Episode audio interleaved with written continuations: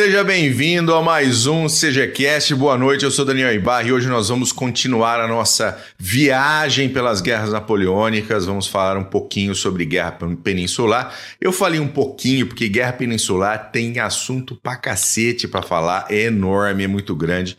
Então nós vamos fazer sem dúvida guerra peninsular aí por um, dois podcasts ou talvez três, dependendo de, de como for o andamento das coisas em cada um dos podcasts.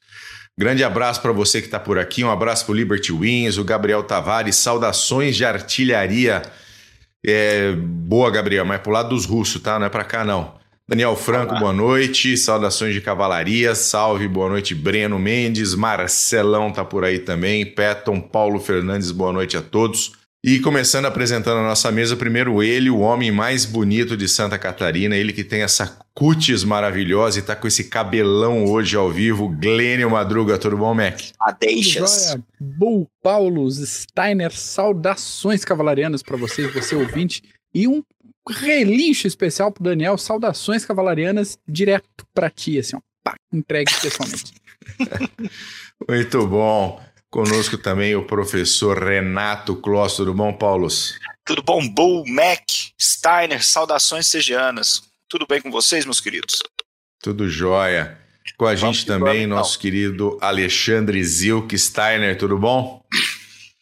Beleza, tudo em cima, tudo joinha, joinha. Muito bom. Hoje tem, temos muito assunto para falar. Um abraço pro Vader que chegou por aí, o Judas Esfirra o Anderson Putol, ou Putov, não sei direito como é que fala, Anderson, desculpe se eu errei. Davi Peixoto, boa noite.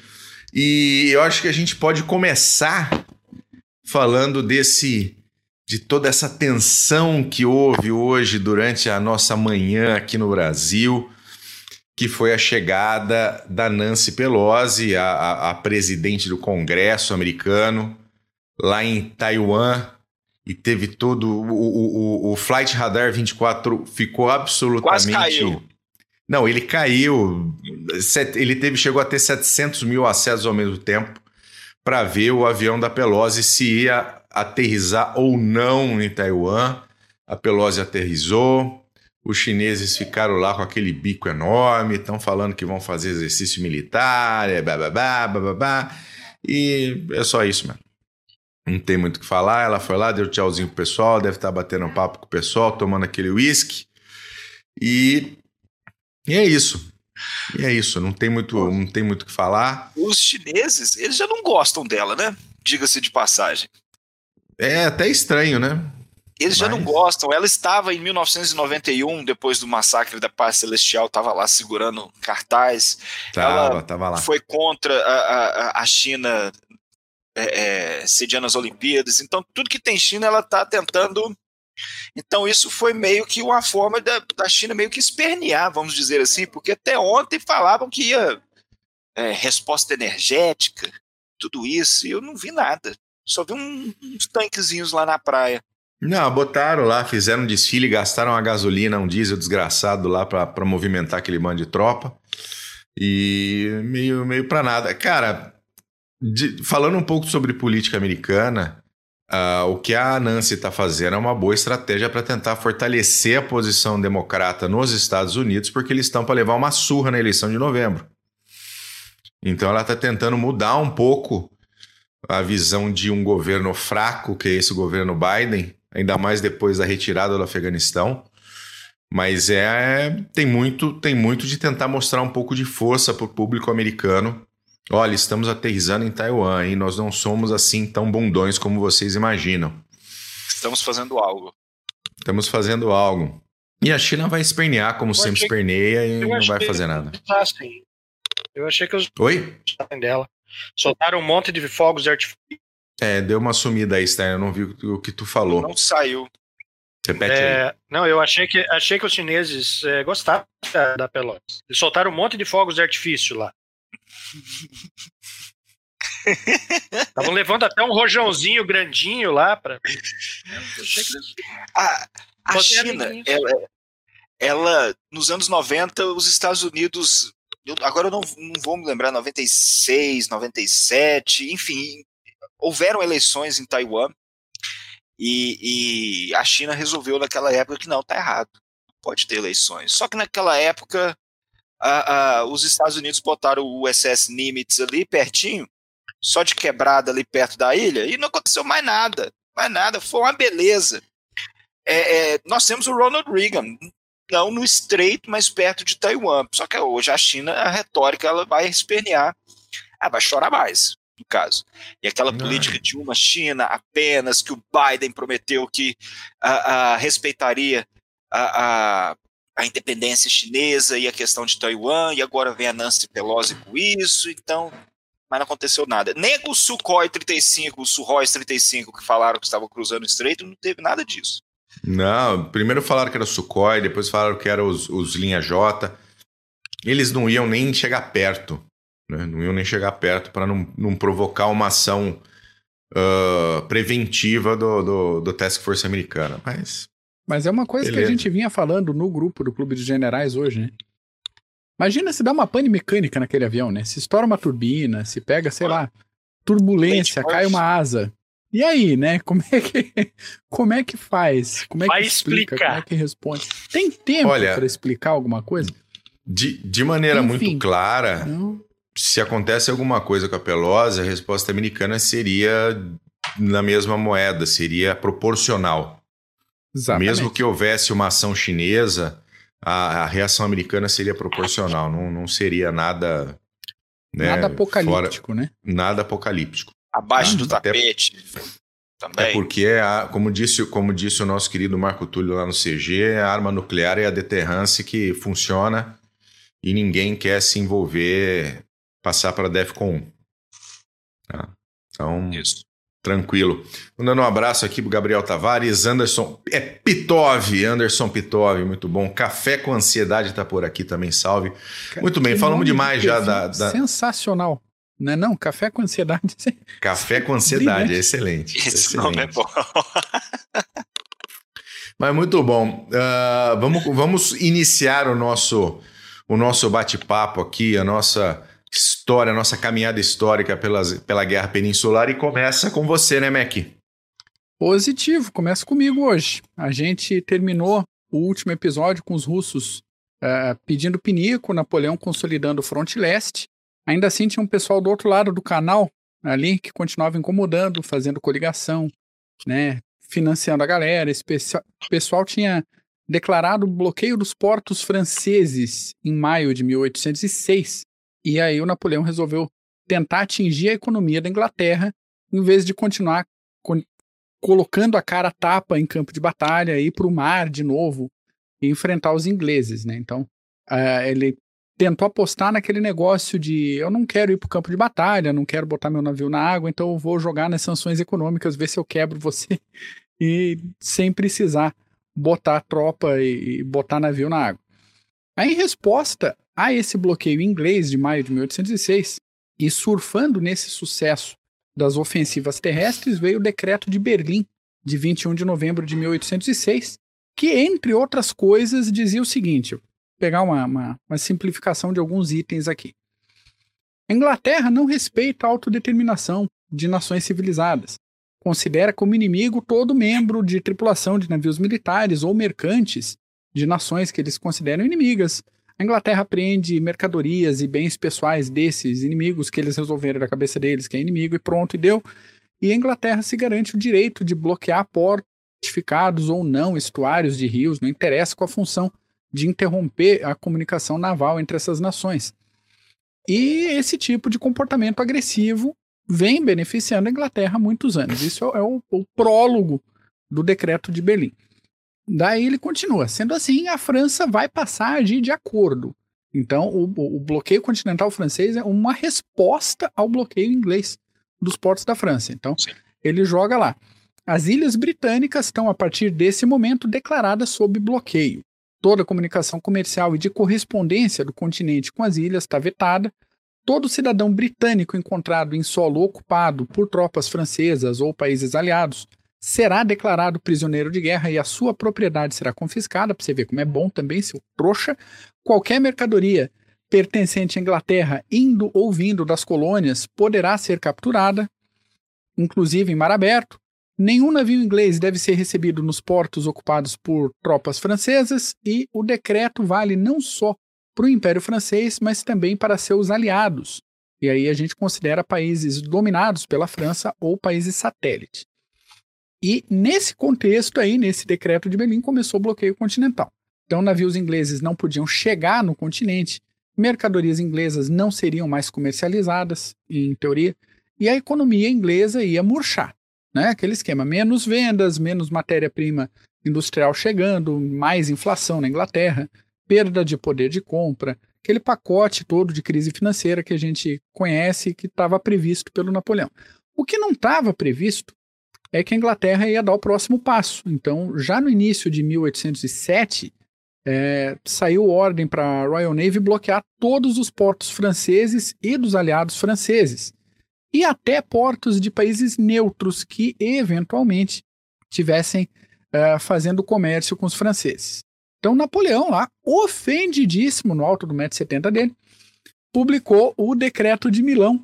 Ele era tão alto de... assim? É, é por aí, era 1,70m, mas mais ou menos meu tamanho.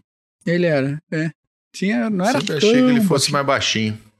É, pra, nessa faixa aí. Se alguém tiver a, a ficha técnica dele, mas era coisa de 1,67, 68, 1,70, né? nessa, nessa pegada. Não vale, não vale contar o chapéu, viu? exatamente, é no, no, no coco.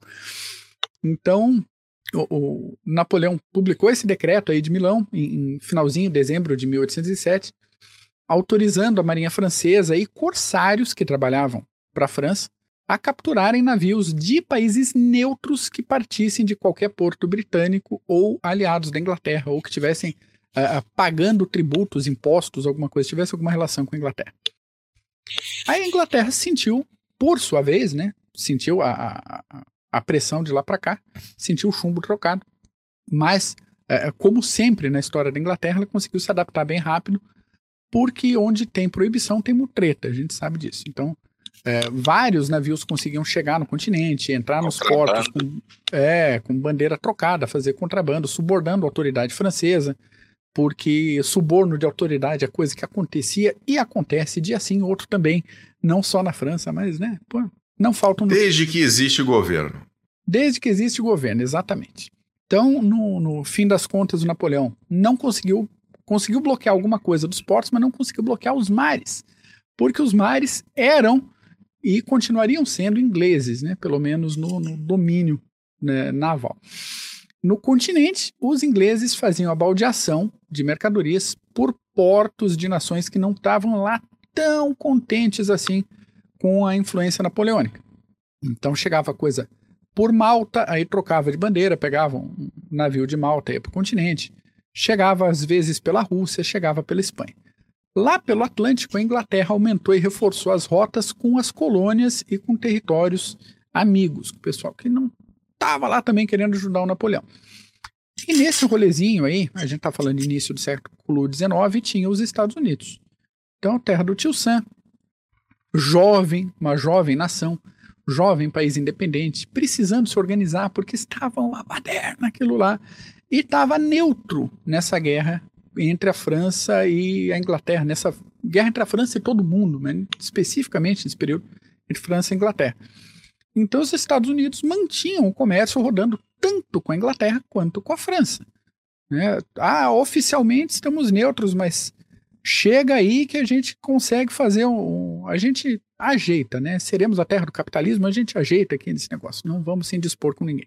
Aí uma fragata americana chamada Chesapeake foi interceptada, interceptada, né? Termo complicado, pelo navio inglês Leopard, naquela ideia inglesa de interferir nos países neutros e nos navios neutros.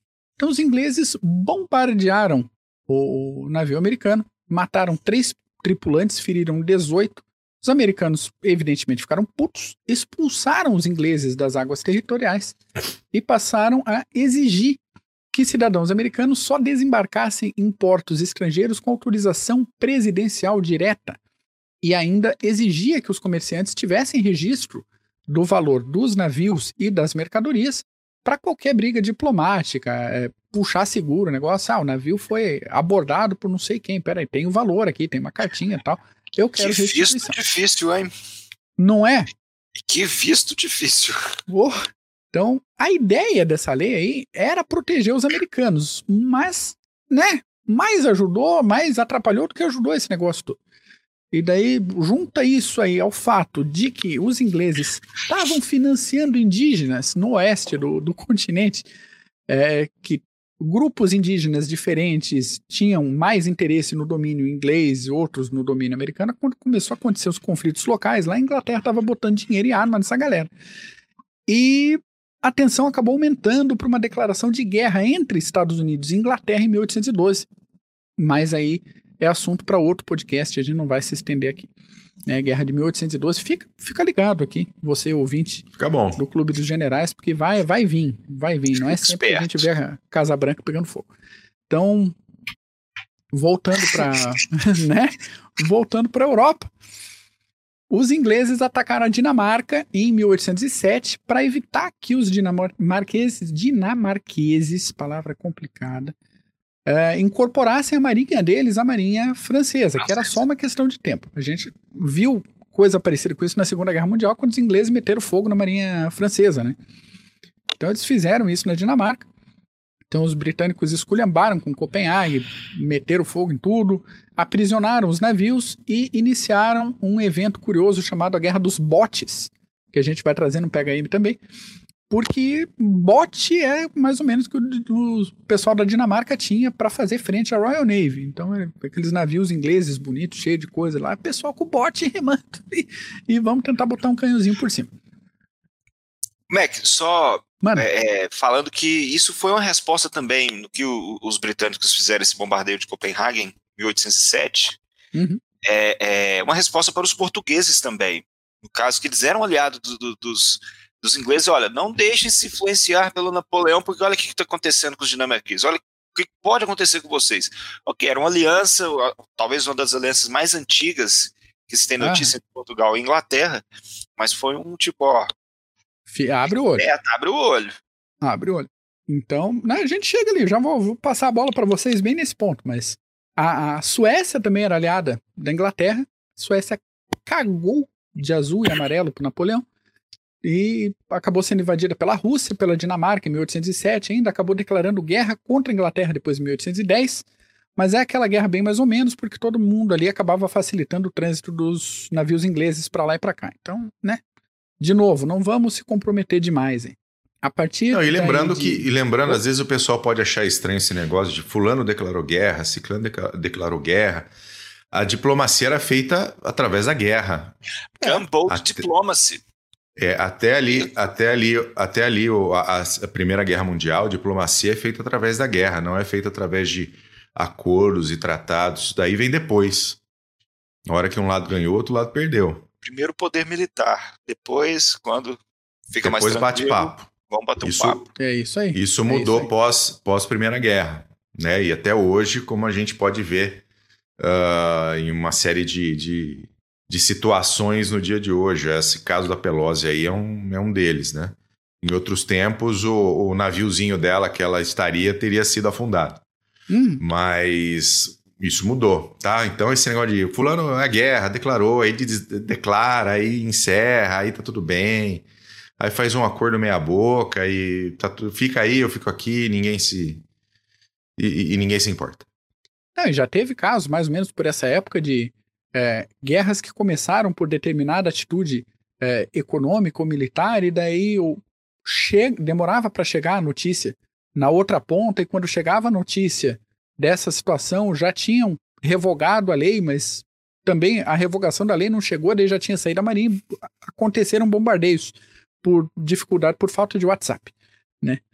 Então, uh, voltando lá em 1810, Napoleão, com esse negócio do bloqueio continental, viu que a França estava tava se lascando, estava sofrendo mais do que a Inglaterra com esse rolê todo. E aí a França passou a abrir alguns portos gradualmente para o comércio principalmente comércio indireto aí com bandeiras neutras. Daí também 1810 a Rússia cagou para o bloqueio continental, voltou a fazer comércio com os ingleses. Essa atitude vai ser determinante para a invasão do Napoleão em 1812, mas também aguenta aí ouvinte do SejaCast que a gente já chega lá. Dá uma seguradinha. Dá uma com cuidado, com carinho. Na Península Ibérica, a coisa foi um pouquinho diferente. Portugal tem aquela aliança que o Paulo falou agora. É uma aliança que vem desde o Tratado Anglo-Português de 1373 e ainda está vigente esse tratado. E esse tratado de aliança vem sendo reforçado por uh, outros tratados diplomáticos, comerciais, militares desde então. Quando Napoleão resolveu que os países neutros não poderiam mais fazer comércio com a Inglaterra e que sofreriam intervenção da França, Portugal mandou um teu cu que não, França. Teu cu que não. Foda-se. Mas aí, esse é o ponto, o, ponto do teu cu que não é o ponto que eu passo para o Paulo e para o Steiner, que é o argumento para o início da Guerra Peninsular. Boa. É, bom, eu e o Steiner, nós vamos não só eu, Steiner, como você, MacBull, nós vamos discutindo, mas é, é, esse o sistema continental, o bloqueio continental, foi um como se fosse o estopim, vamos dizer assim. É, Portugal se manteve, se opôs a, a, ao bloqueio continental, junto da Inglaterra, Dinamarca foi para o saco rápido, da Suécia, só que Portugal continuava sendo uma porta de entrada dos bens manufaturados e todo o dinheiro britânico. Agora, algo engraçado, antes da gente continuar, os britânicos estavam colocando dinheiro uh, uh, na Europa, uh, apoiando os, os inimigos de Napoleão. Depois nós vamos falar aqui, não só nesse episódio, mas depois nos próximos episódios também, da ajuda britânica de armas e dinheiro para os rebeldes portugueses, para os espanhóis, para fazer frente a, a, Napoleão. E hoje os britânicos mandam dinheiro e arma para os ucranianos. Não muda a história só vai se. Ela rima. Vai reciclando, vai reciclando. Isso, vai rimando, é desse jeito. Então isso mostra até também uma, um, um, um, fator preponderante na política externa é, é, britânica. Só que Portugal e, e, e a Espanha também. é interessante falar, e o Steiner, eu acho que o Steiner sabe falar disso muito bem. O Leão já havia percebido que a situação ali na Espanha não, estava mais ou menos. Ele, a Espanha era aliada dos franceses, mas depois de Trafalgar começaram a conversar com os britânicos porque viram que ó, é, isso aí não vai dar em nada não. Vamos começar a conversar com os britânicos. Só que Napoleão é, é, havia decidido que vamos invadir junto aos espanhóis, vamos invadir Portugal. Então eu conto com o apoio dos espanhóis para dividir o país tal e a, a fazer efeito o bloqueio continental. Steiner, me corrija se eu estiver errado. Então, você é o não, é expert nessa parte. Então, é, é, é interessante que o Napoleão falou: vamos fazer o seguinte, então, vou mandar uh, uh, 25 mil soldados sobre, uh, sob o comando de Andoche, Jean Andoche Junot para Lisboa e, e, e tentar capturar Portugal. E aí nós temos um fato super conhecido para nós brasileiros, que foi a fuga da realeza portuguesa para o, para o Brasil. Ó, vazaram.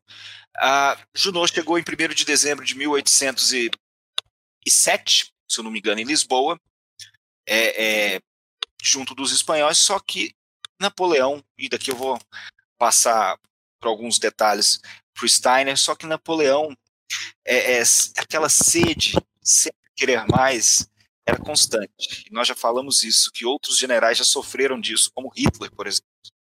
Então ele decidiu, olha, mandei o, o, o Junot para Portugal, 25 mil homens, a situação não está boa, eu estou vendo que o governo espanhol é meio fraco, o primeiro-ministro está na rainha, o rei não está nem aí, então vamos fazer o seguinte, Murat, vai com mais uh, 80 mil soldados para a península só para tropas de segunda linha para a, a povoar e manter a Espanha longe dos a, britânicos.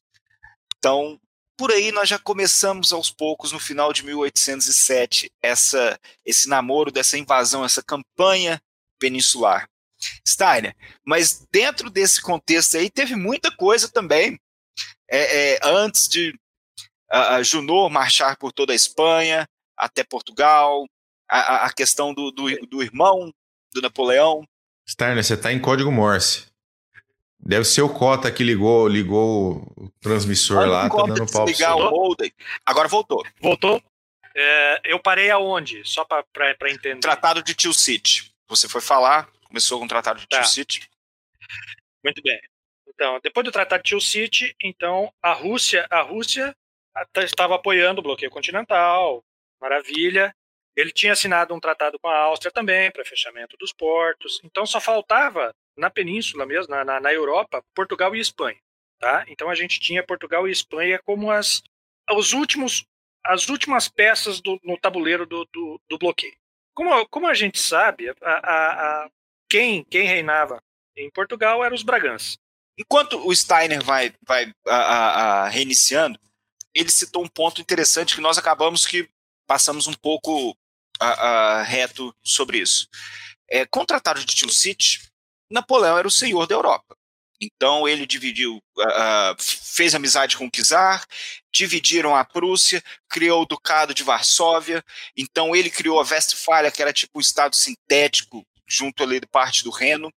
Então ele era o senhor da Europa. Agora nós precisamos entender que uh, no campo de batalha o Napoleão, tudo bem, não haveria outra Austerlitz para o Napoleão. Isso todos sabiam que não haveria mais Austerlitz. Não é à toa que houve a cavalaria na questão da batalha de Jena-Auerstedt e depois a artilharia na batalha de Friedland, que eram formas do desenvolvimento do combate naquela época, mas mostravam que a, a, a França havia chegado a um ponto que ela já estava quase que perdendo força.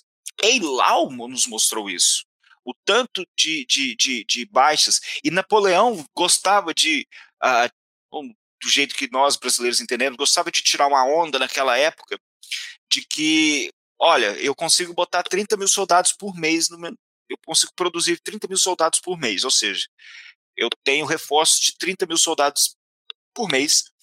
Só que as forças de Napoleão, depois, depois a, a, da Batalha de Friedland, elas já estavam a, e um pouco de decadência. Steiner, você nos escuta agora? Pode ah, continuar. Você, você tinha falado tá de. Não, agora tá dando para mandar bala. Você tinha parado na questão dos Bourbons, que eles eram alheios a tudo o que ocorria na Europa. Isso. Uh, uh... Perdemos o Steiner. É, tá, tá bem. Tá bem cortado. Tá bem cortado. E, e, e o Steiner está trazendo um ponto interessante, que era a, a fraqueza desses, a, a, tanto do, do, do, dos Braganças em Portugal como dos Bourbons na Espanha, como eles eram alheios e, e apenas eram peões no, no xadrez geopolítico da época. Então, nós temos a família real portuguesa, por exemplo, se entrar, nós vamos embora. E é até interessante que eles não foram para a Inglaterra, eles foram direto para o Brasil. Né? Talvez se eu for para Inglaterra, depois pode acontecer algo com a Inglaterra e depois a gente perde essa aliança. Então, fugiram para a, a, o Brasil e a família real, a, a espanhola, no caso, os Bourbon Carlos IV e seu filho Fernando, foram facilmente. Aqui em Minas Gerais a gente fala dobrado, né? Que ó, dobraram eles. Napoleão e, e, ele percebeu que o governo espanhol era muito fraco naquela época.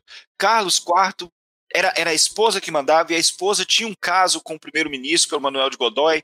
Então ele via que ali era uma, uma bagunça danada, vamos dizer assim. Então Napoleão percebeu que, olha, me deram, eu pedi o braço, eu pedi uma ajuda, pedi a mão, já estou pedindo o braço também.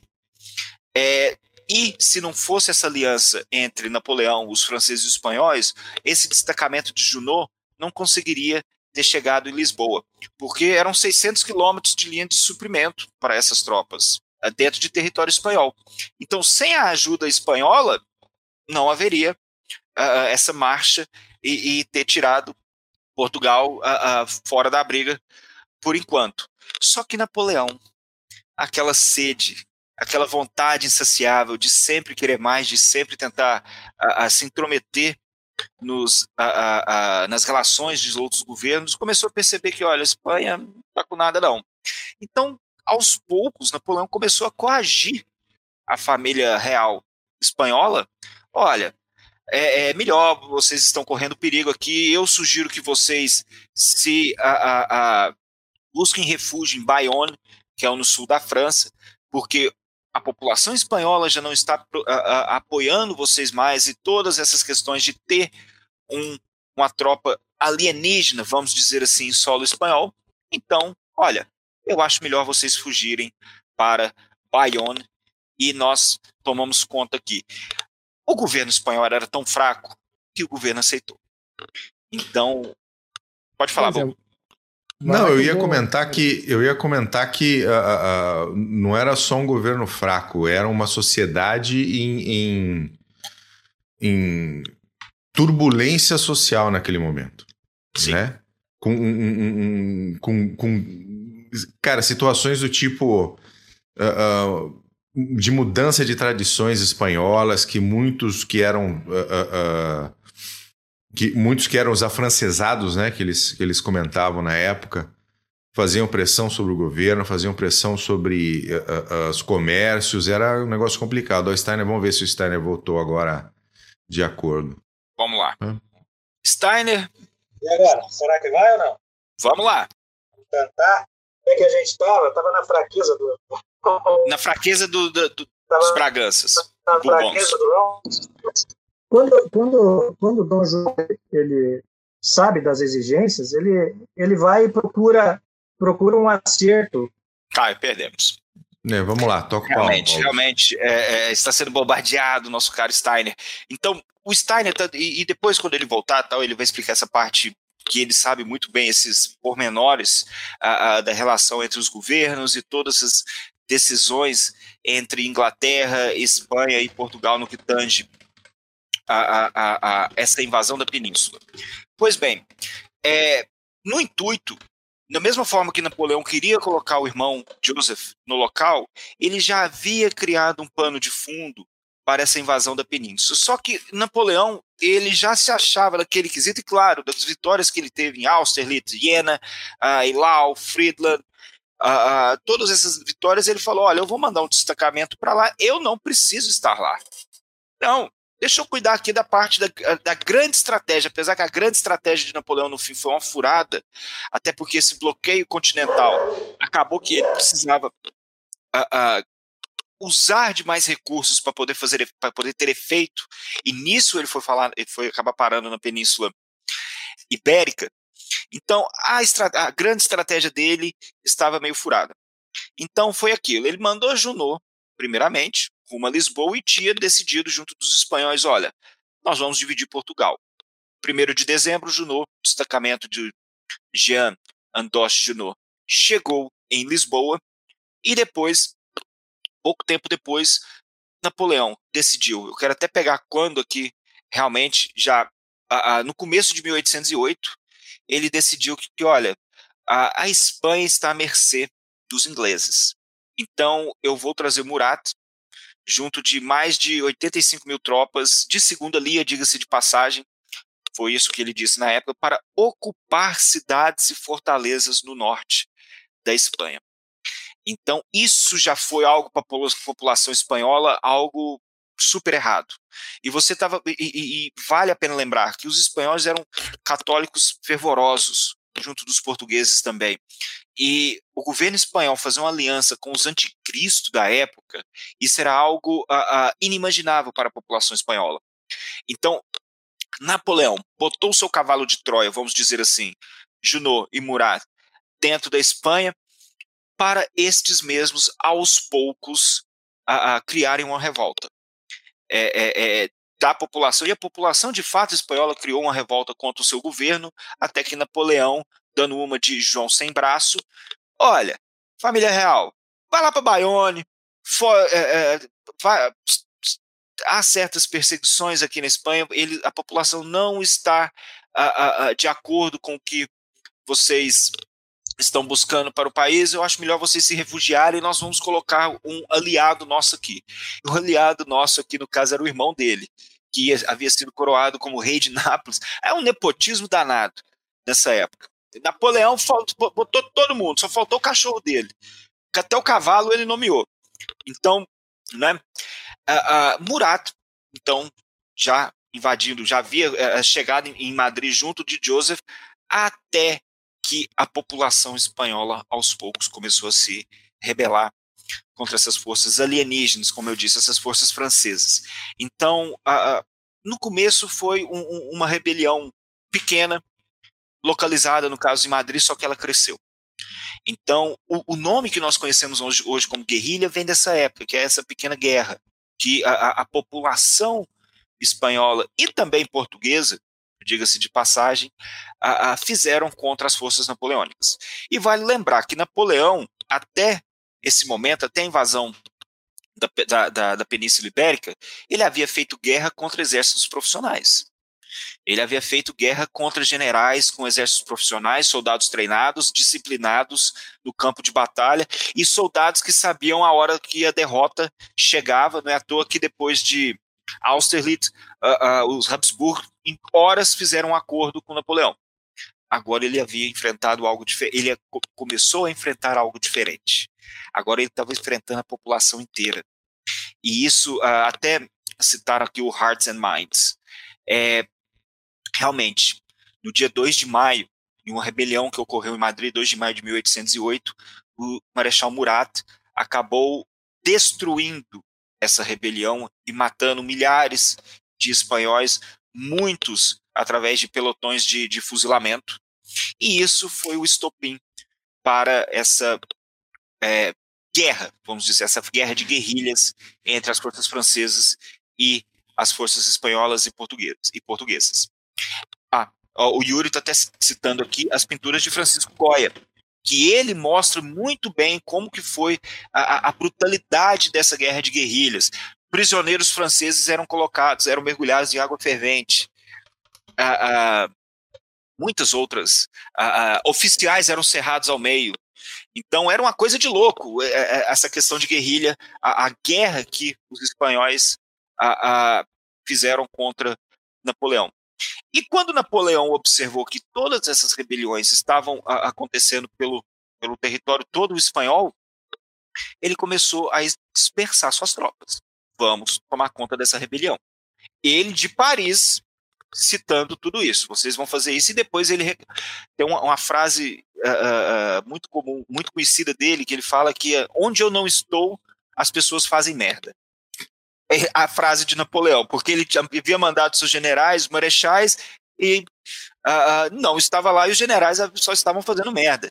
Então nós temos, por exemplo, a, a, tropas napoleônicas foram dispersadas de Valência, através de forças regulares espanholas e forças irregulares espanholas, e houve também o cerco de Zaragoza. Vai lembrar que Zaragoza ali ela faz é como se fosse metade do caminho entre Madrid e a França nessa questão de linhas de suprimento. Então, Napoleão viu que, olha, a situação não está muito boa, mas o pior ainda estava por vir. Então, essas forças napoleônicas elas se dispersaram uh, uh, por toda a Espanha para repelir essas rebeliões. E havia um general, o general Pierre Dupont, é o nome do, do, general, não chegava a ser marechal na época, que ele precisava marchar até Cadiz para a, a, a, ocupar essa região e também por fim na rebelião nessa, nessa parte do país. No caminho, ele, um destacamento de 18 mil homens, ele foi cercado pela retaguarda e pela vanguarda, devido ao. Nós sabemos que a Espanha possui um terreno montanhoso, de difícil acesso, muito, muito diferente, perdão, do terreno que Napoleão havia lutado nos três últimos anos, que era aquelas planícies uh, uh, uh, abertas e vastas, onde ele poderia movimentar seus batalhões, suas divisões, seus corpos de exército, a maneira que quisesse. No caso da Espanha não era assim. E muitas vezes eles precisavam passar em passes, em, em, em, em passes de montanha, uh, caminhos estreitos. E o general Castanho, Castanho, junto de um mercenário suíço do caso de Theodor von Reding, os dois eles conseguiram cercar essas forças napoleônicas e depois de alguns dias de combate, no caso, isso foi em 20 de julho de 1808, eles derrotaram, na verdade, as forças napoleônicas se renderam. Foi a primeira força francesa a se render desde a Revolução Francesa, e principalmente. Início falar. de uma tradição, né, cara? Isso. É, não, Início de uma tradição. Vamos, foi um hiato aí, vamos dizer, um pico, mas depois eles continuaram no que nós conhecemos até hoje. Mas é, Napoleão ficou pé da vida. Quase enfiou o dedo lá de raiva de tanto que ele ficou puto com a situação. Ele falava que quando um exército se rende em um campo de batalha, toda a honra se perde. Então, aos poucos, a, a, primeiro, essa derrota em Bailen, no caso, para todos que acabei falando, que é a Batalha de Bailen, no sul da, no sul da Espanha, em 20 de julho de 1808. Então, as tropas do general Pierre Dupont se renderam. Os que não foram massacrados no campo de batalha foram para os calabouços e prisões espanholas e lá pereceram. Ninguém voltou. A verdade é essa. Então, o que que essa a, a, a, eles se entregaram às tropas napoleônicas e qual o, o resultado disso para toda a Europa? Na verdade, Napoleão se mostrou que ele não era invencível já na Batalha de Eylau. Mas ali em Bailen foi quando a Europa uh, percebeu que, olha, as coisas não são desse jeito que Napoleão está pintando, não. Então as forças napoleônicas são sim, podem ser derrotadas e é só questão de tempo.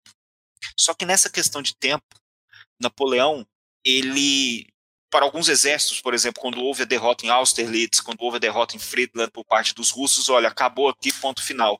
No caso da Espanha, não. Quando um exército era derrotado ou se rendia, Napoleão mandava outro. E mandava outro, porque ele achava que até a, o Sir Wellington, não sei se foi Wellington Wellesley, que falou que, como um bom general, ele deve sempre se manter à frente, indo adiante como uma bala de canhão. Ele citou dessa forma. Então, Napoleão sabia que ele não podia parar. Então, o que Napoleão fez depois a, a, dessa a rendição por parte das tropas napoleônicas, eu vou ter que ir lá. Então ele começou a pensar que, olha, é, os austríacos estavam se reerguendo, no centro europeu. Só que ele falou com o Kizar: Olha, você é meu amigo agora, se lembra disso. Nós somos aliados. Toma conta dos austríacos que eu vou precisar ir ali na Espanha rapidinho. Foi isso que Napoleão falou. E ele achava o seguinte: olha, a situação na Espanha é o seguinte: é só a gente chegar e fazer algo bem coordenado, que em uma batalha apenas, aquela batalha decisiva, nós conseguimos, nós conseguimos derrotar a Espanha por completo. Então, algumas afirmações, alguns devaneios por parte de Napoleão. Então, Napoleão invadiu a, a, a península de novo, a Península Ibérica, agora já no, nos finais de 1808, 1807, perdão, perdão, 1808, com a tropa de 200 mil soldados. Agora nós precisamos fazer um ponto aqui. É, eu comecei citando que as forças napoleônicas elas já não eram mais as mesmas. E nós terminamos o último episódio falando de Friedland, que foi a batalha onde mais estrangeiros participaram do que franceses pelo lado napole napoleônico. Então agora Napoleão ele tinha muitas, ele possuía várias alianças, muitos aliados, um por uns por interesses, outros por medo, vale lembrar, mas ele possuía vários aliados e uma condição que ele implementava era eu preciso de suas tropas.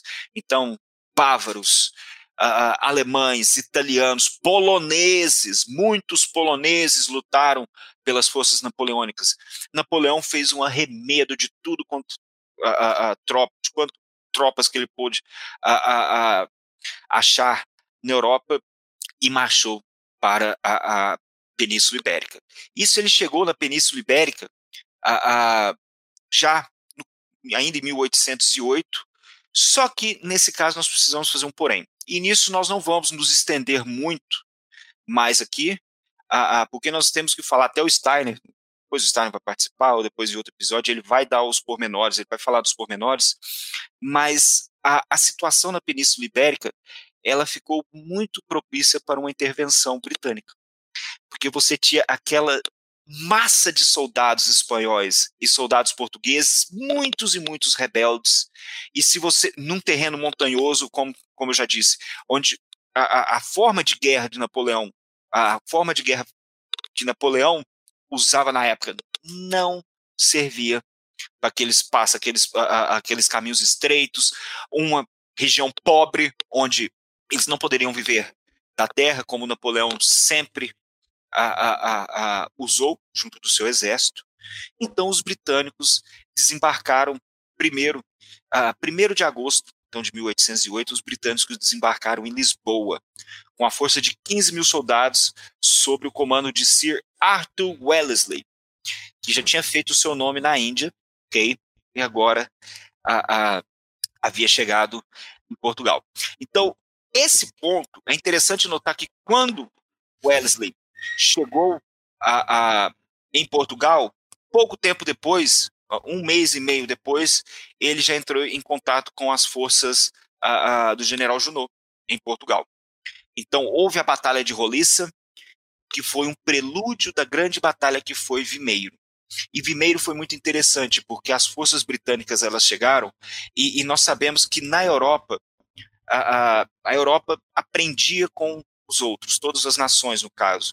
Muitos aprenderam com Frederico Grande como se fazia guerra e muitos haviam aprendido também com Napoleão como que se fazia guerra e como a, a, se poderia enfrentar Napoleão. Só que os britânicos vieram também com novas ideias.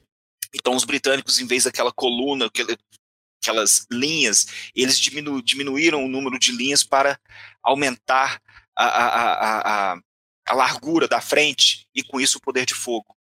E, além disso, as armas britânicas eram melhores que as armas francesas.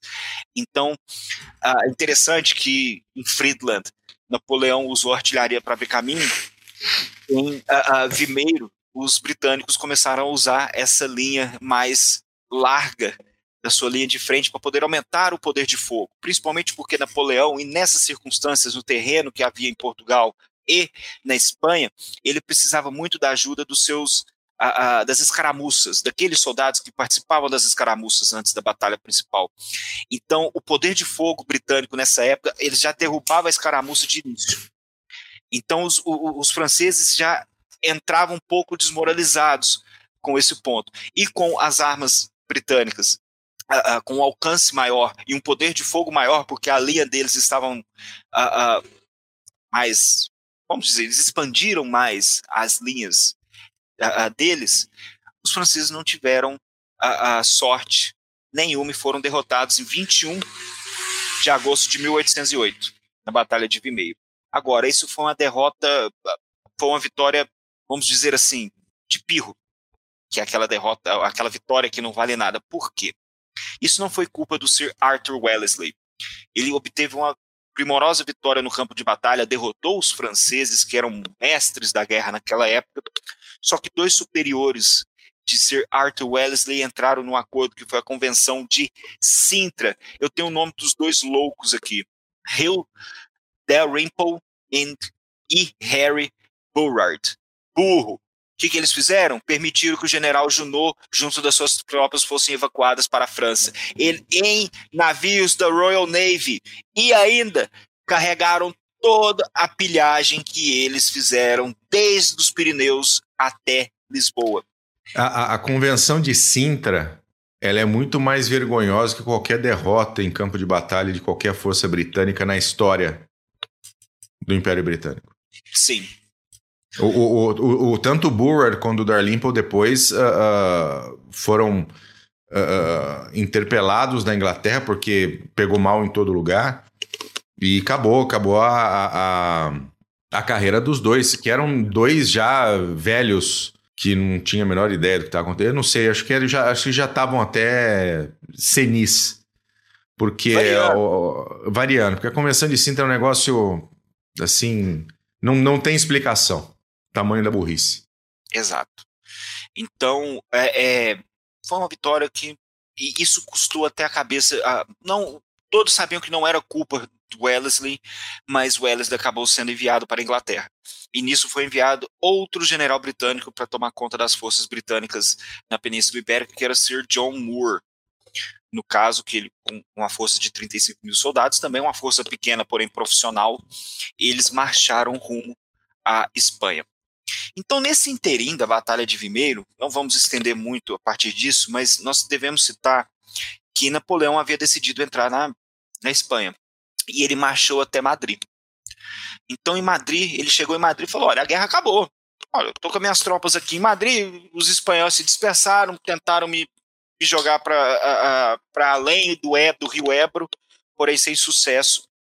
Então a, a guerra acabou. Então ele começou a, a, a querer prestar mais atenção nos, na política que estava acontecendo em Paris, junto à Áustria. rumores de rebeliões em Paris haviam deixado Napoleão com a pulga atrás da orelha, só que eles, eles estavam em Madrid. E ficou sabendo que havia um tal de Sir John Moore dando aquela famosa mar, marchando por entre a Espanha, até que ele chegou a, a, a, perto, não tão perto de Madrid, ele observou que havia alguns corpos franceses dispersos. Claro, Sir John Moore ele não tinha apoio e nem forças para fazer frente ao exército, a, a, Napoleão, principalmente, no campo de batalha. Então, quando ele foi buscar a, o corpo francês de Soult, que, que estava no norte da Espanha, ele marchando para pegar eles pela retaguarda, Napoleão, com a estratégia que nós todos conhecemos, falando, falou o seguinte: Soult, prende Sir John Moore no campo de batalha que eu vou pela retaguarda. Vou mandar Murato e vou junto, vou pela retaguarda. Só que Sir John Moore, e nós vimos em outras batalhas, como por exemplo, a, a não no caso, no caso de Austerlitz também, de olha, não vamos perder a chance, vamos entrar em batalha, é agora ou nunca. Sir John Moore falou: não, cara vai me cercar aqui, olha, sulta aqui na frente, eu não tenho, é, é eu, eu, eu faço eu, é, a proporção é de dois para um. Eu não posso fazer frente a, a, a esse tanto de tropas, principalmente Napoleão no campo de batalha. Então, Sir John Moore começou a retrair uma Corunha, que é bem no norte da Espanha. E nisso foi uma das na marchas Galícia. mais famosas, na Galícia, região, exatamente. Região mais bonita da Espanha, diga-se de passagem. Mas outra hora a gente volta nisso. E, e, e, marcharam sobre um inverno rigoroso, por entre passes e montanhas e com o general Soult uh, uh, no, encal no encalço. Só que Sir John Moore ele conseguiu retrair suas forças de uma forma ordenada, mais ou menos ordenada, porque devido ao inverno e à falta de suprimentos, acabaram que as tropas começaram a se rebelar e começaram a pilhar também onde passavam. Então ele, obte ele teve problemas de, de, de disciplina em suas tropas. Só que suas tropas de retaguarda, que haviam que estavam protegendo a retaguarda dos franceses, lutaram uma série de batalhas de para retardar esse avanço francês e batalhas valorosas. Eles conseguiram de fato segurar os franceses enquanto o grosso do exército britânico chegasse em Corunha para ser evacuado a, a, pelo exército, pela, pela Royal Navy. Só que quando chegou em Corunha, Soult também chegou a, a, pela região e resolveu: eu vou atacar a, as forças britânicas antes que eles consigam fugir. Até porque quando Sir John Moore, quando ele chegou na região de Corunha, poucos navios da Royal Navy estavam disponíveis na região para poder evacuar esse tanto de tropa. Então ele precisou virar e fazer frente ao general, ao Marechal Soult. Isso foi uma batalha de Corunha. No caso, o número de baixas foram muito pequenos, no caso, em relação às outras batalhas que a gente já vem discutindo. No caso, mil, duas mil baixas para cada, para cada lado. Só que os britânicos conseguiram segurar os franceses, Sir John Moore conseguiu segurar os franceses a tempo de conseguir evacuar. Isso uh, uh, montar uns paralelos aí com outras situações da, história onde os britânicos tiveram que uh, recuar, evacuar suas forças, como na França, no começo de Dunkerque, no caso. Só que agora os, os britânicos conseguiram, de fato, evacuar. Sir John Moore morreu no campo de batalha, levou uma bala de canhão no ombro, um ferimento leve, diga-se de passagem, uma bala de canhão no ombro, uh, morreu no campo de batalha e foi enterrado lá mesmo. E quem eu, me fugiu o nome agora do, do, do, comandante que tomou, que tomou as rédeas das forças britânicas era um escocês, não era um inglês, no caso era um escocês das forças britânicas e ele conseguiu segurar as forças do Marechal Soult, conseguiu segurar a, a, o ataque de flanco que o general havia proposto e como se fosse a cartada final e conseguiu evacuar as forças britânicas para poderem lutar em outro dia.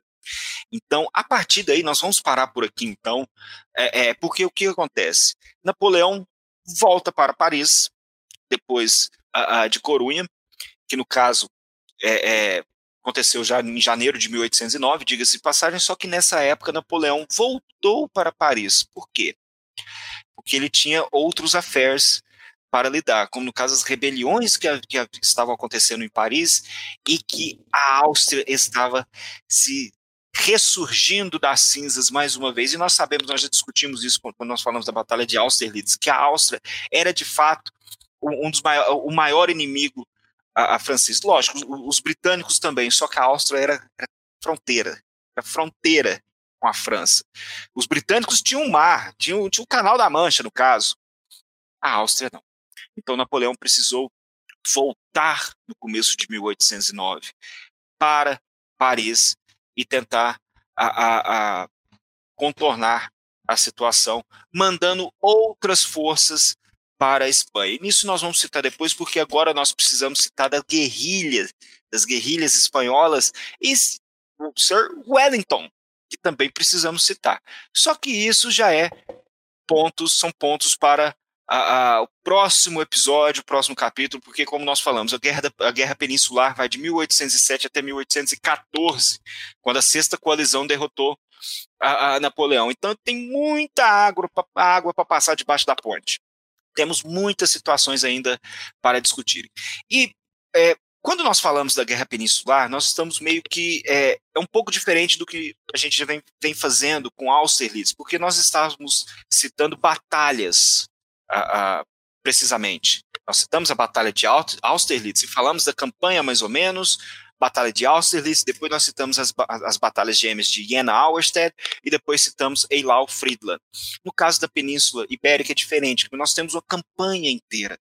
Não são alguns meses de batalha, são várias batalhas. Imagina, nós uh, uh, levaríamos vários episódios para falar do cerco de Zaragoza, da, uh, da, das forças napoleônicas se rendendo em Bailém, da Batalha de La Corunha, Vimeiro. São batalhas importantes, só que a gente está tentando dar um, começar a falar da Guerra Peninsular, tentando dar uma visão mais macro para os nossos ouvintes, aqueles que estão nos escutando também. Mas, claro, nós vamos detalhar mais, porque a guerra vai até 1814. Tudo bem, Napoleão vai lutar contra os austríacos em Wagram, outras localidades, mas a guerra se juntou até 1814. E é interessante, porque citaram aqui sobre o Hearts and Minds, e, e a guerra de guerrilha, ela passa por entre essa estratégia que muitos falam que não, não tem nada de Hearts and Minds, o negócio mesmo é bala e poder de fogo, e, é, é, é, e dinheiro para comprar quem se opõe.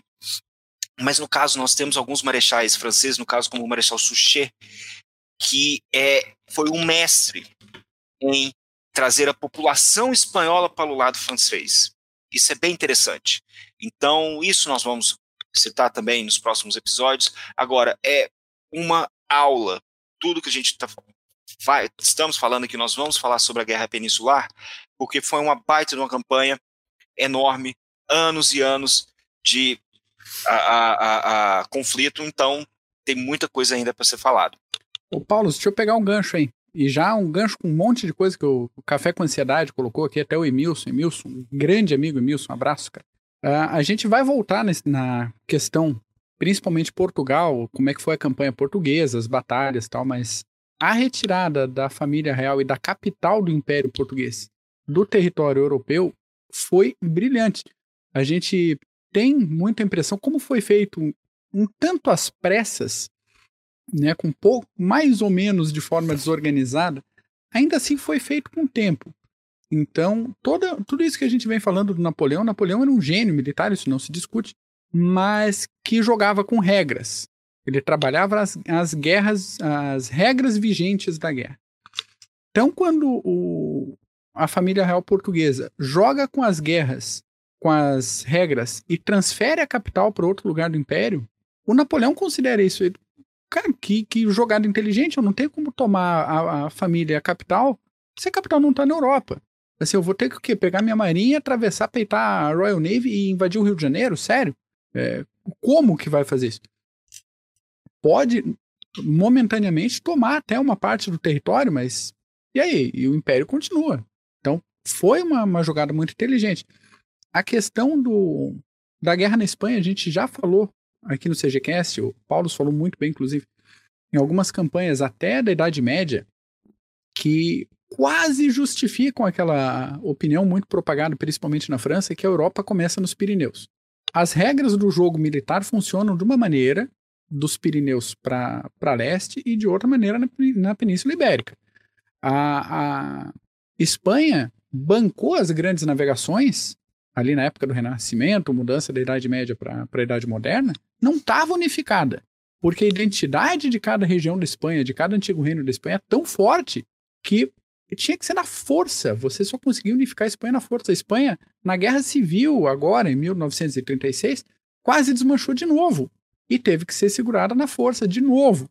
É, é questão geográfica funciona de uma maneira tão específica que chegar com, com essa postura do Napoleão de querer empreender uma guerra de manobra de grande escala, de ah, com barragem de artilharia rolante, ah, porque a cavalaria vai fazer um cerco não sei por onde, porque vai cortar linha de suprimento, porque vai dar a volta, fazer um duplo twist carpado. Cara, não. Assim, vai ter meia dúzia de basco que vai levantar a cabeça de um buraco e vai fuzilar teu comandante pelas costas. Lute, você que lute. Ah, aproveitando, citando os bascos, o basco é um povo tão pequeno, numa região tão complicada, que a língua deles não é nenhuma língua indo-europeia. É um negócio que não tem ligação com nada. Assim. Eles... Não conseguiram dominar os bascos. Né? São e os é... povos mais antigos, né, de fato, em termos étnicos, se eu não me engano, de toda Isso. a Europa. E meio que foram cercados e dominados por, por pressão, mas assim, você não, não invade o País Basco. Né? Não tem como. Assim como você não empreende isso. uma guerra regular na Espanha. Mac, nós citamos isso, lembra quando uh, uh, nas, a, a, a, Reconquista, no episódio sobre a Reconquista da Península Ibérica, nós citamos que os muçulmanos pararam em Bilbao, ali na região basca, e eles não conseguiram, que é uma região Exatamente. de difícil acesso, e por isso eles mantêm o DNA único da, dos, primeiro, dos primeiros do, dos povos, dos primeiros que migraram para a Europa 3, 4, 5 mil anos atrás. Exatamente, essa mesma lógica se aplica a Portugal, que tem é, um território pequeno, mas com uma geografia muito específica. Então, é, falaram aí dos caçadores portugueses com o fuzil Baker. O fuzil Baker era ponto .60, cara, uma cadência de tiro mais rápida do que a, outras a, armas de infantaria da época, com calibre pesado, com negócio, cara, é, é puxado. E isso aliado com conhecimento de terreno e um, modo de guerrear muito adaptável, como os ingleses tinham, eles aprendiam o sistema local muito rápido e adaptavam isso. A gente já falou isso em batalhas como Isandluana, outros casos, é, conflitos ali no continente africano, que às vezes os ingleses tomavam um, um revés, um ou dois dias depois já se sabia como lidar com a situação, já tinha uma organização, já se tinha uma disciplina para trabalhar com a realidade que você tinha no momento não de acordo com treinamentos militares da academia lá longe na França que aconteceram, não sei. Principalmente no caso desse espanhol, que a coisa estava acontecendo, a guerra de guerrilha estava acontecendo, e o Napoleão teve que ir para lá para dar essa pressão, para trabalhar essa moral. Foi falado ali do, dos símbolos militares, né? E de que os generais combatem melhor que o imperador. Claro que senão a cabeça vai rolar, não é mesmo? Ainda assim, não. É, é, é o tempo do, do olho sair de cima e mesmo com o olho em cima, baixas pesadas, movimentação complicada, logística não chega, é, o, o buraco é mais embaixo. Pensando em Galícia mesmo, acho que uma, tirando o País Basco é a região mais rebelde da história da Espanha. Então, cara, não, não é assim. Falando do, dos pré-celtas agora no, no, País Basco ali, não, cara, não, não dá. Tem coisa que simplesmente não dá para fazer. E os, e, e os, franceses viram isso pararam sua máquina de guerra e viram que ela era, de fato, não era invencível. Então, e, e, é interessante como os britânicos perceberam que, olha, esse é um momento chave que a gente pode entrar em cena, a, a, a aplicar novas táticas e ver se, se essas táticas dariam certo, a, dariam certo contra Napoleão. Muitos britânicos lutaram, que lutaram na, na, na, na, na guerra de independência, a, a, a, americana, depois implementaram certas táticas junto ao, exército britânico, deixando ele mais profissional, e logo eles viram logo os britânicos não iriam enviar a, a 50 mil soldados para lutar numa guerra de manobras nas planícies da, do norte europeu. Mas nesse terreno, onde eles poderiam aliar sua mobilidade com a, a, o grande contingente português e espanhol, perfeito. Não é à toa que quando Sir Arthur, Sir John Moore avançou rumo, ao, rumo a Madrid, depois ele tentou pegar o Marechal Soult, é, ele conseguiu, antes disso, que os franceses, os espanhóis, perdão, não tão bem treinados, mas com grande número, expulsasse algumas forças napoleônicas para depois do Ebro. Depois do Rio Ebro. Claro, depois Napoleão voltou com um corpo e depois botou ele para correr. Mas isso mostra que os britânicos sabiam do que estavam fazendo e não simplesmente, olha, vamos lá e vamos ver do que tal. Não, eles sabiam qualquer coisa, ó, vamos, se der merda a gente evacua as tropas e volta para lutar novamente. E foi o que eles fizeram. Excelente, muito bom o papo de hoje. Uma pena que, que o Steiner uh, deu pau lá na. Ele tá lá no oeste do Paraná, lá em Toledo, então acho que a internet dele não tá das melhores. A gente brinca aí com o Cota, que o Cota tava com a internet ligada, que os dois moram lá. Mas ele teria muito mais detalhes. Ele Sim. trabalhou a semana inteira com isso. Vamos ver se na semana que vem a gente consegue falar um pouco mais. E a guerra peninsular é muito grande, essa questão dos exércitos ingleses, aliás, do, do, do exército britânico, né? não existe exército inglês, o exército britânico.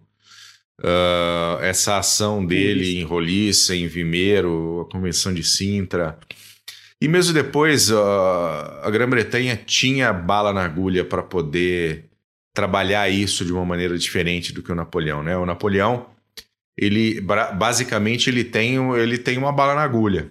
Né? Ele tem a grande mobilidade, grandes exércitos e agora reforçados por, por, por outras nacionalidades, entre aspas, mas não tem muito para onde ir.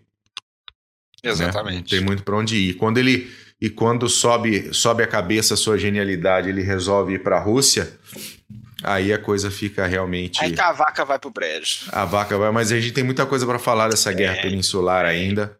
E a gente vai chegar lá. E quero agradecer a todo mundo que esteve por aí. Café com Ansiedade falou, falou bastante. Depois a gente vai bater um papo aí. Uh, vamos, dar, vamos dar uma chegada no teu. Lá, lá no canal, teu canal lá. também, Café. Com certeza dá uma prestigiada no seu conteúdo da mesma maneira. Tá bom? Mac, Considerações?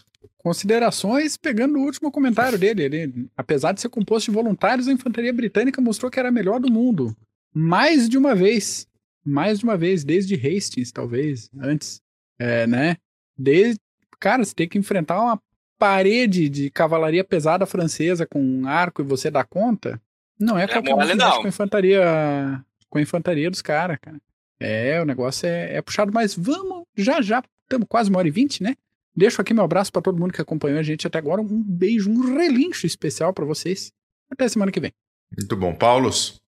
Só agradecer, nós tivemos esse probleminha com o Steiner, mas eu acho que deu para a gente cobrir o background, o começo aí da Guerra Peninsular. É, tem muita coisa ainda para a gente citar. Podem ter certeza que nós vamos citar muitas batalhas, nós vamos botar muitos mapas. É, é, é vamos chegar na campanha em Wagram, vamos chegar na campanha também russa e até Waterloo. Então tá bom. Pessoal que chegou agora, ou pessoal que está ouvindo no Spotify, um grande abraço. E semana que vem a gente está de volta. Desculpem aí as, as dificuldades técnicas que nós tivemos, mas estaremos aí. Até semana que vem. Valeu, grande abraço. Tchau.